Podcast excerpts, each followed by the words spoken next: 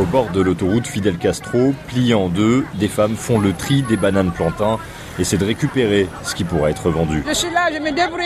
Comme j'ai des enfants, je viens ici chaque jour, je viens c'est prêt. Par semaine, tu peux gagner 5 000, 80 000. Ça dépend. Awa Condé gagne en moyenne moins de 10 euros par semaine. C'est très sale. Regardez là-bas, c'est des saletés de bananes avec des ordures. Une odeur âcre de fumier prend au nez. Ici, le sol est mou, de couleur noire. Le tri des fruits produit beaucoup de déchets et ils ne sont pas ramassés régulièrement. Ah, ça là, on a trop parlé, mais l'autorité ne fait pas. Elle ne vient pas tous les jours pour prendre les ordures là ici. Une rivière d'eau usée s'écoule dans un fossé rempli d'ordures juste derrière les vendeuses, comme Aïsata Sidibé. Je commence à 5 heures du matin et je termine à 19 heures. Jusqu'à présent, le gouvernement ne nous vient pas en aide. C'est toujours les mêmes promesses qui ne se réalisent jamais.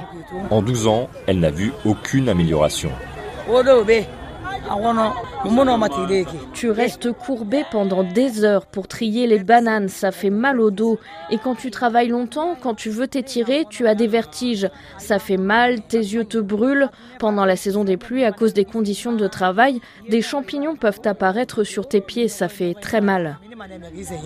Quand même, c'est pas facile.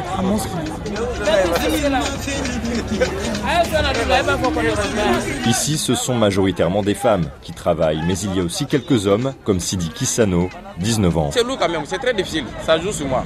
regarde, je me suis blessé comme ça, à cause de bol, à cause de bol. Le bol, c'est cette lourde bassine en fer qu'il porte sur sa tête et qui a fini par lui entailler le doigt. Sidi Kisano décharge les camions sur le marché de Matoto.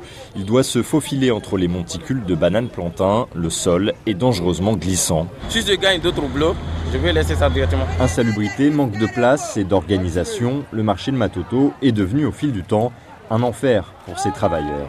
Mathias Rénal, Conakry, RFI.